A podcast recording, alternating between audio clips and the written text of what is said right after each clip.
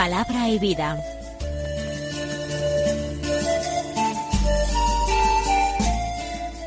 Con el padre Manuel Horta desde Sevilla.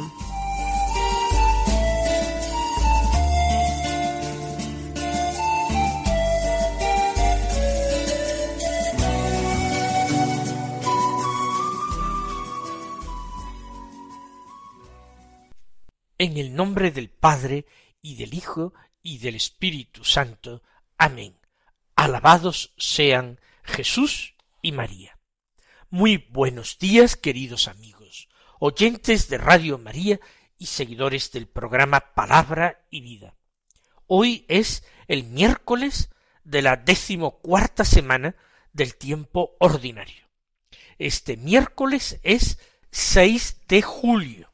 La Iglesia celebra en este día la memoria de Santa María Goretti, una santa con una vida muy corta y muy sencilla.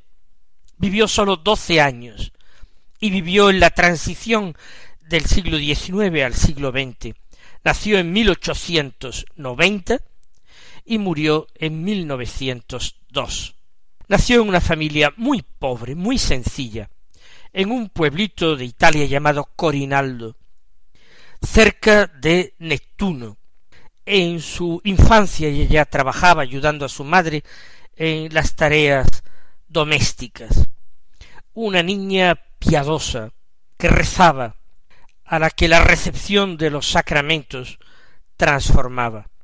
Con sólo doce años fue atacada por un joven que había perdido la cabeza y para impedir que el joven abusara de ella, defender su castidad, ella prefirió la muerte que le fue inferida con un punzón antes que ese pecado que no sería suyo, por supuesto, sino ese otro pecado del joven. Este joven terminó asistiendo a la celebración de la canonización de Santa María Goretti, por supuesto, arrepentido y hecho y convertido en un hombre distinto por la intercesión de la misma María Goretti. Vamos entonces a escuchar la palabra de Dios, vamos a leer el Evangelio que se proclama en la misa del día de hoy. Leemos el Evangelio de San Mateo y hoy llegamos al capítulo décimo, del que escuchamos los versículos uno al siete, que dicen así. En aquel tiempo Jesús llamó a sus doce discípulos y les dio autoridad para expulsar espíritus inmundos y curar toda enfermedad y toda dolencia. Estos son los nombres de los doce apóstoles. El primero Simón, llamado Pedro, y Andrés, su hermano, Santiago, el de Cebedeo, y Juan, su hermano, Felipe y Bartolomé, Tomás y Mateo el publicano, Santiago el de Alfeo y Tadeo, Simón el de Caná y Judas Iscariote el que lo entregó. A estos doce los envió Jesús con estas instrucciones. No vayáis a tierra de paganos, ni entréis en las ciudades de Samaria, sino id a las ovejas descarriadas de Israel. Id y proclamad que ha llegado el reino de los cielos. Aparentemente, el Evangelio de hoy es un Evangelio sencillo. Jesús llama a sus apóstoles y se enumeran sus nombres. Jesús da a sus apóstoles el primer envío en misión con unas brevísimas instrucciones, mucho más cortas que la que nosotros escuchábamos el pasado domingo en el Evangelio de San Lucas, del capítulo décimo de San Lucas, que escuchábamos. Pero siempre hay nuevos matices que nosotros podemos descubrir en la palabra de Dios y que nos pueden mover a ese objetivo que yo les he recordado al comienzo del programa, a acoger gracias de conversión en nuestras vidas. Jesús llamó a sus doce discípulos. Otros evangelistas, por ejemplo, eh, San Lucas, dan más noticias sobre el hecho. Por ejemplo, San Lucas nos dice cómo Jesús pasó primero la noche entregado a la oración y que después de aquella noche entregado a la oración, él fue llamando a los que quiso. Aquí se nos dice simplemente que llamó a sus doce discípulos.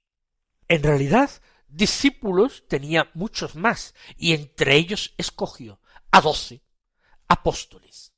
Pero todavía para San Mateo no son apóstoles. Serán apóstoles en el momento en que Jesús los envíe a su primera misión. Ahora son discípulos especiales, discípulos de primera línea, discípulos llamados a ser testigos directos, inmediatos, de los hechos de Jesús, de sus acciones, pero también de sus palabras. Así pues, ni Mateo simplifica, ni se equivoca al describir este acontecimiento.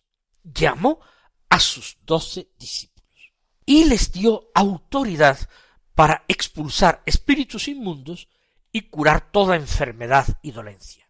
¿Cómo les dio esta autoridad?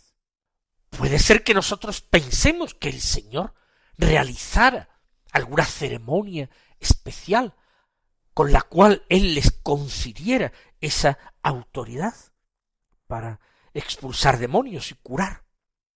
No nos imaginemos una ceremonia especial del Señor.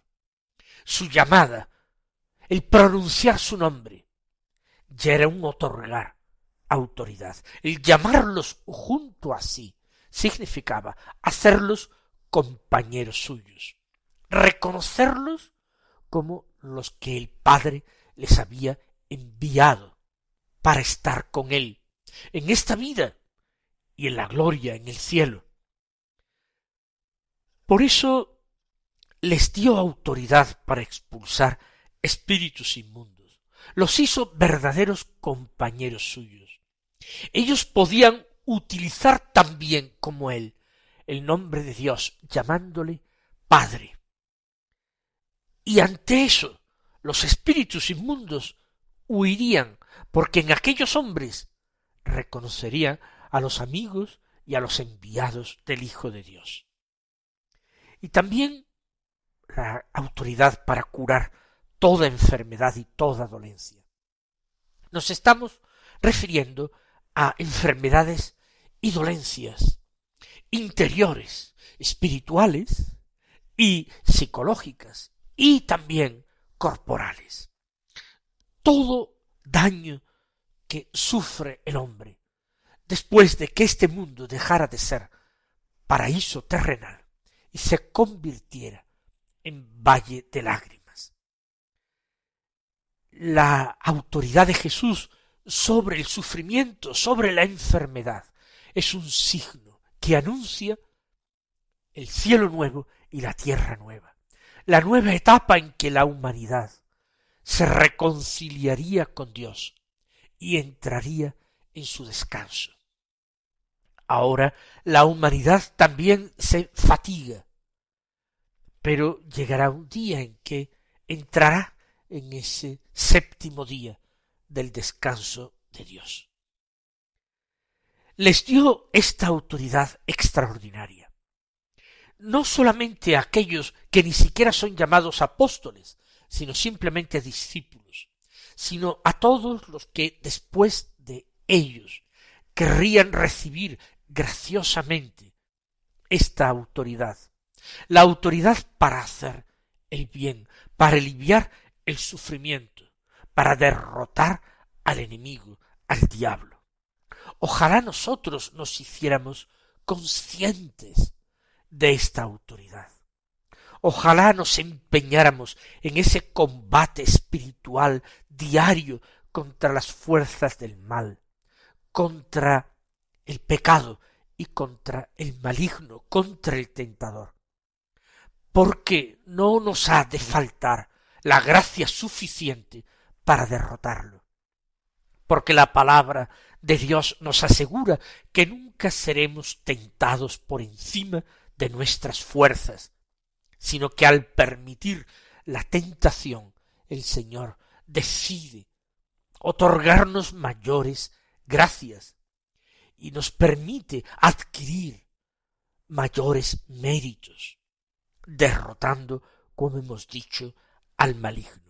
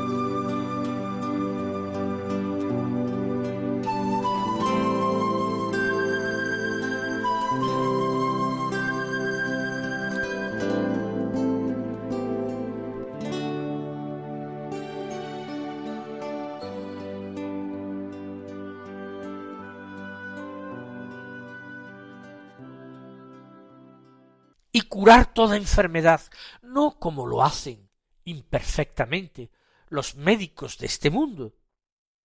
Nosotros curamos la enfermedad con amor, con fe, con delicadeza, con ternura, con compañía.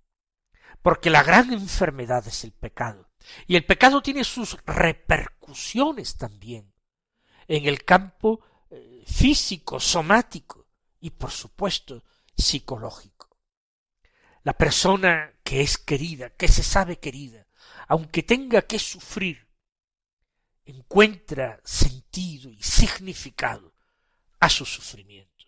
La persona que ya no quiere vivir más, que clama, por ejemplo, por una eutanasia, es la persona que en el fondo no se siente amada o tiene el temor de que el trabajo que da a sus seres queridos, va a provocar el rechazo de éstos o el abandono de éstos. Si tuviera la certeza, la seguridad de ser amado más allá de cualquier incomodidad, de ser amado con paciencia y dulzura, entonces no se desearía uno poner término a su vida. A nosotros se nos da esa capacidad de curar toda enfermedad y dolencia, amando y creyendo, permaneciendo unidos a Jesús, nuestro Maestro, nuestro Señor y nuestro amigo, y permaneciendo unidos a nuestros hermanos que sufren, olvidándonos de nuestras propias dolencias, para poder así acordarnos mejor y socorrer mejor las dolencias de los demás. Y ahora sí, después de este versículo de introducción tan importante, viene la lista de nombres. Estos son los nombres de los doce apóstoles.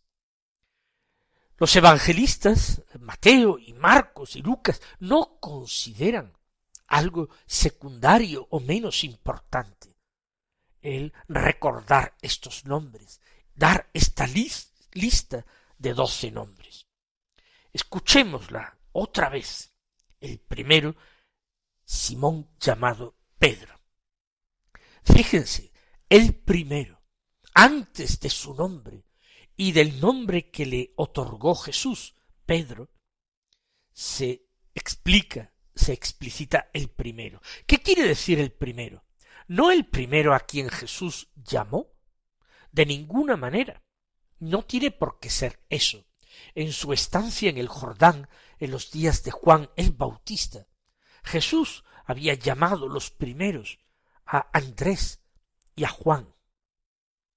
Y antes que a Simón Pedro, por tanto, había llamado a otras personas. Pero él ha querido poner el primero de toda la gran lista de sus discípulos a Simón Pedro, confiriéndole una misión especial y por tanto una autoridad especial. La tarea de confirmar en la fe a sus hermanos. La tarea de garantizar la unidad, la cohesión de su familia. La tarea de velar por la verdad y la caridad en su iglesia. Simón Pedro tenía que ser eh, el nudo que impidiera que toda la red con que la iglesia pesca a los hombres en este mundo se deshiciera. Para nosotros, Simón Pedro es también el Papa. No es que él recibiera ese nombre, nosotros le hemos dado ese nombre a sus sucesores, que a lo largo de veinte siglos han presidido en la caridad a las iglesias, a las iglesias locales establecidas en todo el mundo, velando para que no se rompiera y guardara íntegra su fe la Iglesia universal. Hay que rezar siempre por el Papa. Es un deber de los cristianos. Lo hacemos, por ejemplo, en cada misa. El sacerdote siempre pide expresamente por el Papa y también pronuncia su nombre. No basta, no basta decir genéricamente pidamos por el Papa, sino que la liturgia santa de la Iglesia nos invita a pronunciar su nombre cada vez que celebramos la Eucaristía. ¿Por qué? Porque su misión es gigantesca, porque su autoridad es la misma autoridad de Cristo.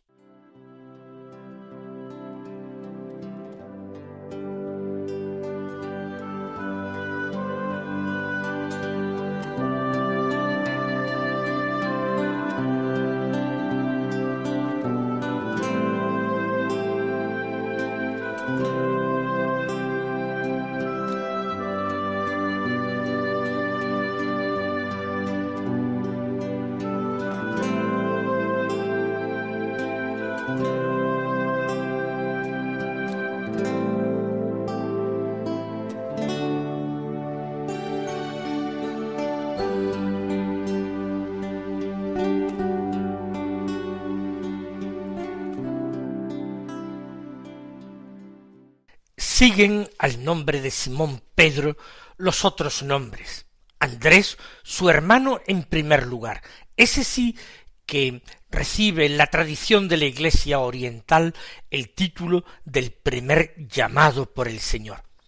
Y se le concede un puesto de honor en la lista de los apóstoles, incluso cuando en la misa eh, recitamos el canon romano o plegaria eucarística primera, después de Simón Pedro mencionamos inmediatamente a Andrés, antes incluso que a los hijos del Cebedeo. Santiago el de Cebedeo y Juan su hermano, dos hermanos, la llamada de Jesús en las familias, en el corazón de familias.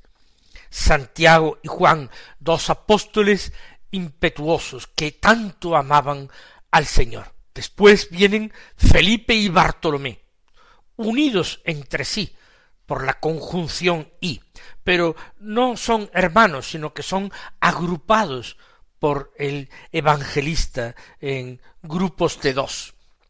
Felipe, el que fue llamado por el Señor en el Jordán con una sola palabra, sígueme, y Bartolomé, que fue su conquista para el Señor fue Felipe a Bartolomé, a Natanael, dice el cuarto Evangelio, y le dijo aquel de quien escribió Moisés en la ley y los profetas lo hemos encontrado. Ese es Jesús, el hijo de José. Luego vienen Tomás y Mateo el publicano. Y Mateo, el autor de este primer Evangelio, no esconde su condición de antiguo publicano. Tomás y Mateo el publicano. Luego añade Santiago el de Alfeo y Tadeo. Posiblemente ambos hermanos o parientes del Señor, de la parentela de Nazaret. Santiago el de Alfeo, su madre María es una de las que acompañan a Jesús al pie de la cruz. Luego Simón el de Caná. La antigua traducción litúrgica hablaba de Simón el cananeo y dejaba una cierta duda acerca de lo que se quería decir.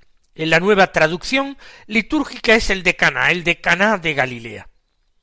Y Judas Iscariote que lo entregó. Porque la gracia de Dios, incluso esa extraordinaria gracia del llamamiento al apostolado, puede ser rechazada, no aprovechada por el discípulo. Por eso el último, el que cierra la lista, Judas Iscariote, el que lo entregó, es una fuerte llamada de atención para nosotros. Si no nos convertimos, pereceremos como él. Malograremos el designio de Dios sobre nosotros. Y concluye San Mateo. A estos doce los envió Jesús con estas instrucciones los había elegido precisamente para esa doble misión, para enviarlos en su nombre y también para que, estando con él, fueran sus testigos. Y los envía con instrucciones. A partir de este momento ya pueden ser llamados verdaderamente apóstoles. Dos eh, encomiendas principales. En primer lugar, ¿a dónde deben ir? Y les dice primero en negativo, no vayáis a tierra de paganos ni entréis en las ciudades de Samaria. ¿Por qué?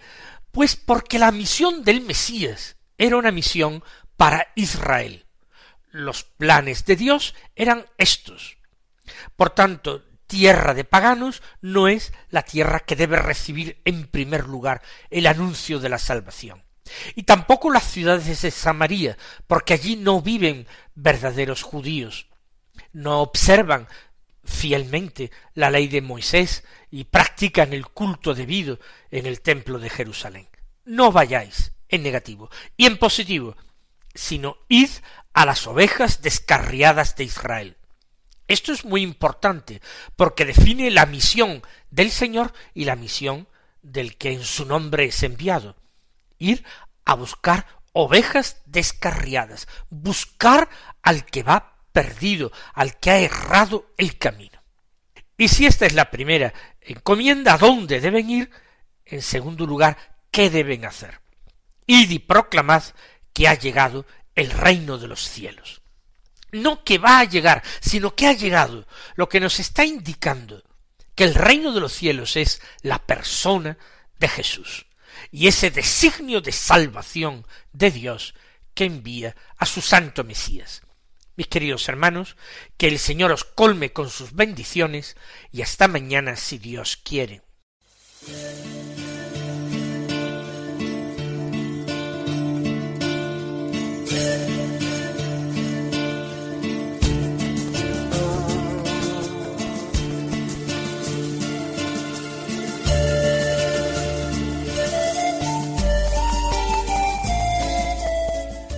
Concluye Palabra y Vida, un programa dirigido desde Sevilla por el Padre Manuel Horta.